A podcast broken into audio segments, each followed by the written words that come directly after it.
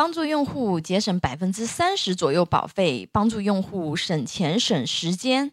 需要咨询保险的朋友，可以关注微信公众号“富贵成长记”咨询。今天我们分享的主题是：我在网上买保险，出现理赔怎么办？很多有保险需求的用户啊，在互联网上买保险，心里总是感觉不踏实，对不对？有很多顾虑啊。其实这些顾虑有一部分是有道理的啊。目前保险公司根据投保渠道的不同啊，划分为互联网电商保险产品和线下保险产品。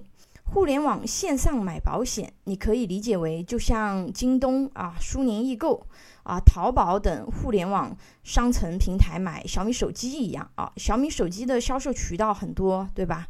线下实体店、官网啊，或者是像京东、淘宝等第三方平台啊，买的都是一样的小米手机。那同样的，保险公司的产品也有很多销售渠道啊，比如这个互联网销售的保险产品啊，线下保险代理公司销售的产品。保险经纪公司销售的产品，但是不同于小米手机的是啊，这里面销售的产品可能有部分是相同的，有部分是不同的。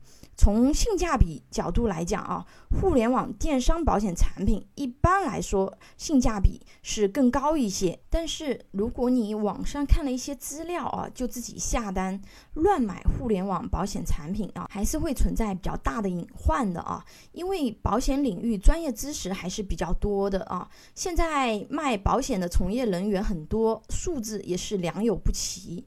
如果只是单纯的卖保险，确实是门槛比较低的事情，所以很多保险从业人员更多的也只是在卖保险，对于保险专业知识了解并不是很多。但是如果要帮客户把保障这个事情做好，其实是需要很多专业知识的啊！大家可以看一下我分享的这个知识体系啊啊，保险法是基础啊，产品筛选啊，需求分析。啊，以及等等的一系列的啊，这个知识要求还是比较高的。那如果说你自己在网上买保险的话呢，首先啊，就是对自己或者是家庭的风险分析啊，保障规划容易考虑不周全。毕竟保险知识体系内容非常多啊，比如意外险、重疾险、医疗险、定期寿险，每个险种保障的是。被保险人啊，不同维度的风险功能是不一样的啊。如果说对这些基础知识不了解的朋友，可以点击啊，成年人应该要买什么保险？你都买对了吗？啊，这是我之前就分享过的课程啊，你可以去看一下，或者关注教你买对保险这个保险系统课程啊，可以系统的学习一下。现在很多人啊。都开始有这个保险意识，对吧？会在互联网上买医疗险，但是你知道医疗险目前最大的隐患是什么吗？啊，投保过程中、理赔过程中有什么注意事项吗？啊，这些其实是很重要的啊。那再一个就是普通人的话呢，他对健康告知了解不是很多啊，以为没有生病就是健康的，可以直接投保。这里给大家强调一下啊。保险公司核保的标准和医生诊断治疗的标准，它不是一个标准啊。很多人体检报告有异常是需要进行健康告知的，对吧？但是医生都说没事儿，那但这个是衡量的这个标准是不一样的。很多人他不知道就直接投保买进去了，那这个环节很重要的。目前很多理赔纠纷就是由于这个环节没有做好造成的啊。最后就是出险理赔环节了啊！如果真的出险了，理赔环节的处理便更加重要了。如果你是自己在网上投保了互联网保险产品啊，出险的时候，你可以联系对应保险公司啊，打对应保险公司的客服电话，会有客服教你处理理赔流程，你按照提示准备好材料递交就可以了。如果你手续齐全啊，完全无需担心理赔的问题。现在大部分保险公司的理赔啊都可以线上操作，在对应保险公司的 APP 啊或者是公众号上提交理赔申请即可。啊，尤其是小额的理赔，直接拍照上传对应资料就可以了，理赔非常便捷。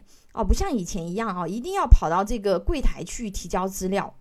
啊。但是根据这个理赔疾病的这个不同啊，那么有的理赔也需要提交这个纸质资料的啊，例如啊，被保险人身份证复印件啊、体检报告啊、病历啊、医院缴费收据等各种材料啊。那不同的案例，具体的资料要求是不同的。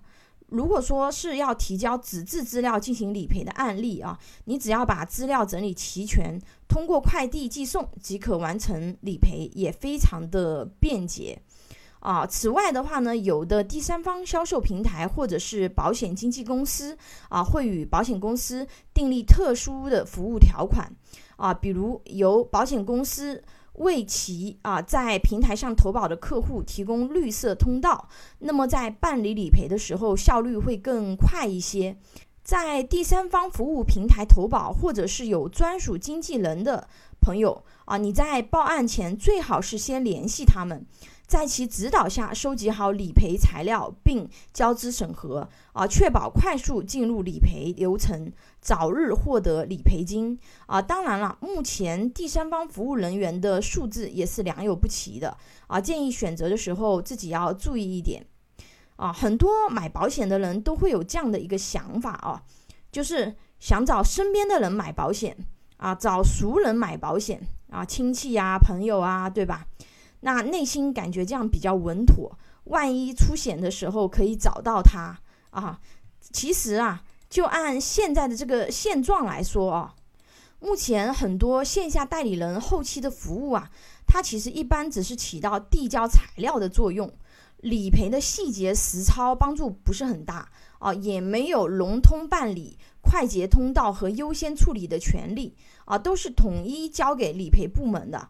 其实这个附加的价值度啊，快递小哥或者是自己完全可以处理。那么对你有实质性帮助，理赔需要协助的关键点是什么呢？那我们就要来看一下了啊。理赔作为我们买保险的最后一站，如果说想最终顺利获得理赔，最主要在于两个环节的处理。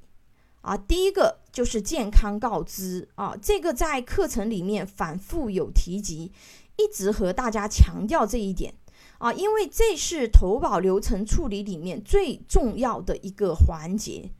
经常遇到案例啊，投保人亲戚或者熟人那里买的保险，被保险人身体异常，业务人员在投保的时候都未询问，或者投保的时候应该做健康告知的问题。并未做健康告知，这是会给自己未来的理赔留下隐患的啊！这个很重要的啊，熟人嘛，买的时候都无所谓，对吧？但是问题你是没赔呀，你赔的时候能不能赔到钱，这才是关键呀，对吧？第二个是理赔细节的处理，这句话听起来是不是很普通啊？平平无奇嘛，对不对？需要提交一些什么资料，以及拿什么资料去提交？啊，这些都是没有什么附加含金量的事情啊，打个客服电话或者叫个快递啊就能解决的事情。那重点是什么呢？啊，如果说有投保过重疾险的朋友，或者是即将准备投保重疾险的朋友，可以测试问一下你的保险顾问啊，问他一个问题：重疾险是不是确诊合约内的疾病就可以赔钱？啊，估计百分之八十的。保险业务员都会回答你是的啊。实际上，重大疾病理赔分为三种类型。第一种是确诊即可赔付，确实是有一部分是这样的啊。但是另外两种是需要根据对应病种的情况达到理赔标准才可以进行理赔的啊。一种是确诊给付型啊，一种是状态给付型，一种是手术给付型。啊，第一种，比如说癌症这种类型的啊，那你提交对应的病理报告啊，以及相关资料，确实是确诊就赔钱啊，这个是没有问题的。第二种，状态给付型啊，这种它是疾病你要严重到一定程度啊，它一定达到一定状态，它才会赔的。比如说急性心肌梗塞啊、脑中风后遗症等等，那这种的话，不是说你一发病它就能赔的啊，这个。大家要注意一下。第三个是手术给付型的，是必须做了这种手术才赔啊，不是这种手术就不赔啊。比如冠状动脉搭桥术啊、颅脑手术等，需要提供能证明做了此类手术的。这个手术记录单啊，有的人可能会觉得，哎呀，这个保险公司太坑了，这也太不公平了啊！其实不是的啊，因为你如果说不去做这件事情，那么它其实是没有办法证明你达到了这个非常严重的一个级别。那我们再来举个实操案例啊，急性心肌梗塞重疾赔偿的实操讲解啊，急性心肌梗塞的条款一般是怎么样的呢？啊，它是指。冠状动脉堵塞导致的相应区域供血不足，造成部分心肌坏死，需满足或者至少满足下列三项条件：啊，第一，典型临床表现啊，例如急性胸痛等；第二个，心境的心电图改变提示急性心肌梗塞；第三。啊，心肌酶或者是肌钙蛋白有诊断意义的升高，或者符合急性心肌梗塞的动态变化。第四，发病九十日后经检查证实左心室功能降低，如左心室射血分数低于百分之五十。大家能从这些条款里面看出什么门道吗？因为这是公开课程啊，我就抛砖引玉，给大家点一下。四条规则里面有三条是客观的指标，另外有一条是主观的感受，达到三条即可理赔，对吧？主观性的这条是不是比较容易达成？所以你的病例里面一定要出现胸痛症状的描述，这点非常关键。所以找对人买保险还是很重要的。如果找对人买保险，既能省钱省时间，又能享受比较专业的投保前、投保后服务。大家想一想啊，如果你投保了重疾险，遇到要理赔的时候，客服或者你的保险业务员是不是一般只会告诉你要提交病历等相关资料？会告诉你这些实操要注意的细节吗？保险业务员可能也会尽力想办法啊，帮助你去获得理赔。但是，一些实操的理赔注意点，他懂吗？这个才是重点啊，对吧？等你一旦交上去啊，发现可能有一条是不符合理赔的条件的，你再去处理就已经晚了。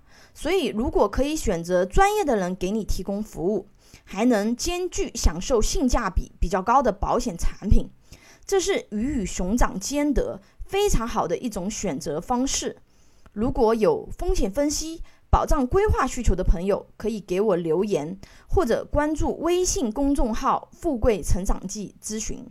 下一堂课啊，我们分享社保退休金个人部分领取不到十二年。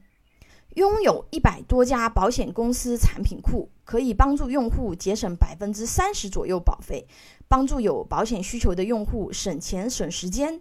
你的鼓励和支持是我行动最大的动力。喜欢我的内容分享，请订阅、点赞、转发哟。